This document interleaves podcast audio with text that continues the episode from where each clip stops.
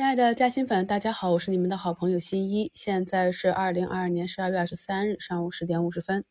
我们的市场啊，伴随昨天外盘的下跌，今天是一个低开。在早评里跟大家讲了，低开是好的，低开呢有一个修复预期，适合低吸高抛。市场仍然是处于一个弱震荡的过程。指数呢，今天最低是杀到了三零三七点七四，距离前低啊三零三四点七还有两三个点。目前呢是反弹至三日线，是否能够止跌还需要观察，至少指数要站稳五均才能说是一个止跌。前两日呢市场都是一个高开低走，是有止跌的欲望，但是由于流动性的问题啊，场内面对节前效应仍然是没有足够的承接。本轮呢是由于啊整个社会放开之后的发热因素，使得指数呢又回到了本轮反弹的底部区域三千至三零五零点。所以呢，在这个区域内震荡，大家呢可以根据自己的情况选择左侧或者右侧，在节前、节后啊这些流动性匮乏造成的下跌这个低迷区间啊，把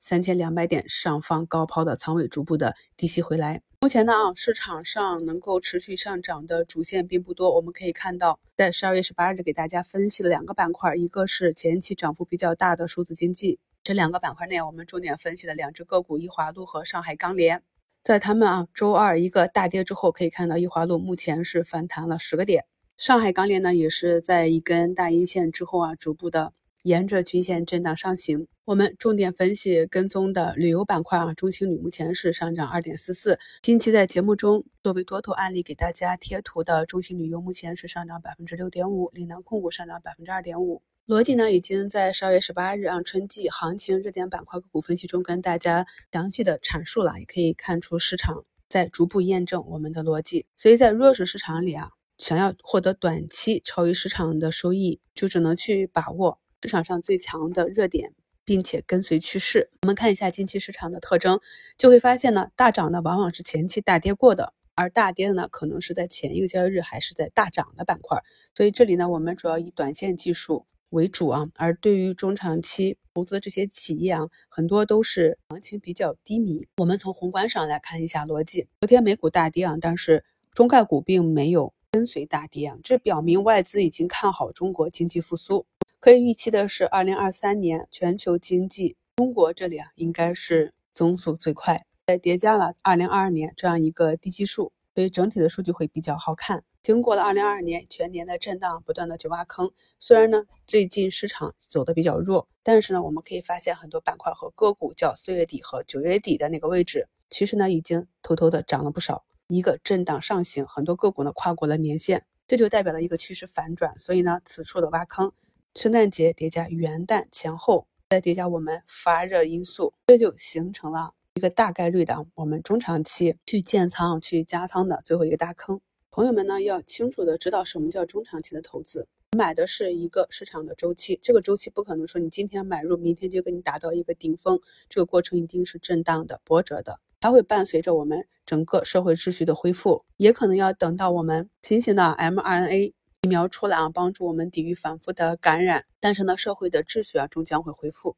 企业恢复到正常的经营情况，所以这是一个长周期，我们不知道资金。会不会抢跑？会先抢跑哪个板块？前期也跟大家分析过，在进入十月底这样一个反弹的行情中，我们可以看到很多大资金在挨个板块去测试、去攻击，他们呢也都是埋伏了一个长线的底仓，所以这个周期呢拉长到二零二三、二零二四，长线择股择时是按照月线去看的，跟踪的是企业成长的情况和市场的温度啊，那只有这样呢，在个股和市场真正进入了一个上升的波动期，我们才有机会。拿住大仓，享受这样一个投资回报。所以大家在建仓和持股的时候呢，一定要认真的区分做短线和中长期这两部分仓位啊，逻辑不同，持股方法是不同的。昨天啊，民报概念里啊，岭南民报是全天红盘冲高回落，同板块内啊，金奥博和保利联合就没有跟涨。今天呢，是一个跳空啊，向下兑现。这些呢都是短线的技术啊，在早评里提示过大家啊，雷管向下跳空，注意做好保利。呃，有一个问题是，散户在投资中经常会遇到的，比如说做过山车啊，或者小套变深套啊，这些呢都是比较常见的问题。昨天的收评里就跟大家贴图了，那么趋势走弱，弱于市场的，呃，及时的做出局啊。今天节目中的图三也是在这个缺乏流动性的市场。短线呢按纪律啊破位呢，应该先执行减仓或者保利出局，然后呢再观察股价企稳的情况。因为如果一旦出现破位的一个放量大阴线，大部分的个股是很难出现次日的反包的，这个要根据股性来看。所以呢，我们是有短线的口诀，跌破五日线、跌破十日线应该如何的操作？你不这样操作，别的资金也会这样操作，这样一个合力呢，就会形成一个短期的下杀。所以大家在操作的时候，一定要有一套操作体系啊，你严格的按照纪律去执行，然后你每日复盘的时候做一个统计，就会发现这个市场并不是像我们幸存者偏差意识的，我总是割错了、卖错了。很多时候，在你执行纪律。短期呢都是卖对了，那如果这个个股还是有一个中长期的预期，或者你的利润垫比较丰厚，在盘口上呢，你觉得它没有走完，你完全是可以啊，在出现数据信号的时候出局，然后到下一个均线支撑再去做测试啊，至少说你可以降低你的持仓成本。那如果你不确定的话呢，我们卖出的是风险。图三也是我们近期一直在讲的一个案例啊，冷链物流的天顺股份啊，那么它也是出现了大阳大阴线。大家可以看到，筹码峰度上移了，量能也是放大了，一直到了前高附近。所以这种呢，在开盘冲高的时候，股价呢一旦出现走弱啊，跌破均线，这些都是短期的出局点。这是一个已经目前下跌五个点啊，那么它盘中可能还有反复，但是大家对个股运行的位置是机会多还是风险多，一定要有一个清晰的认知。只有这样呢，我们才能够避免啊在高位重仓被套。因为呢，一旦是啊短期炒作的高点，你重仓被套了，那么。可能在接下来几个交易日，很快的就有一个大幅的回撤，很多个股呢就是从哪里来回到哪里去，并且趴在地板上很久都不能再起来，这样呢对我们的损伤是很大的。所以在投资中，我们首先要做的是不犯大错，这样呢个股估值的绝对底部和相对顶部啊，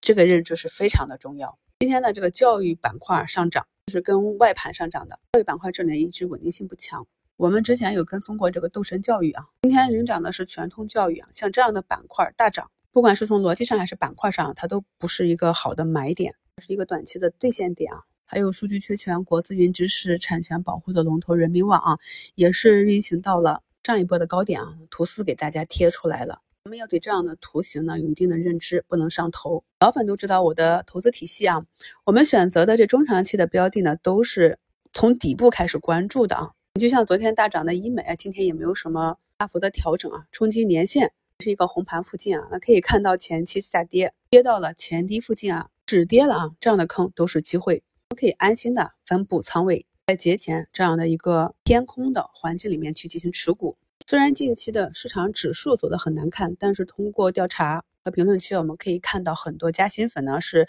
天天都有利润啊，回撤也不大，做的也很好，像我们。之前讲的像水晶坊这种小阴小阳线推上去啊，昨天一个涨停突破了年线，今天一个跳空啊，又是七个点的涨幅。医疗啊、医美啊这些内需、硬需都是我们长期看好的赛道啊。可以看到肠胃镜啊，这个六八八今天也是止跌企稳了，指数股价就是慢慢的整理到支撑均线啊，这些都是机构比较喜欢的标的。我自己比较喜欢与大资金、外资、机构资金同行啊，因为他们的周期比较长。这样开启一个上涨周期，有利于散户持股啊。我们近期啊在节目中做案例的国内心脏电生理龙头企业微电生理，目前也是上涨了九个多点。所以呢，尽管市场看的很弱，但是确定性的机会还是不少的。所以就在这个时间关口啊，我还是比较乐观的。对于一些啊有中长期逻辑，但是图像没有止跌的个股啊，大家如果前期没有做一个破位减仓的处理，可能这段时间比较难熬啊。这里呢再去做一个止损。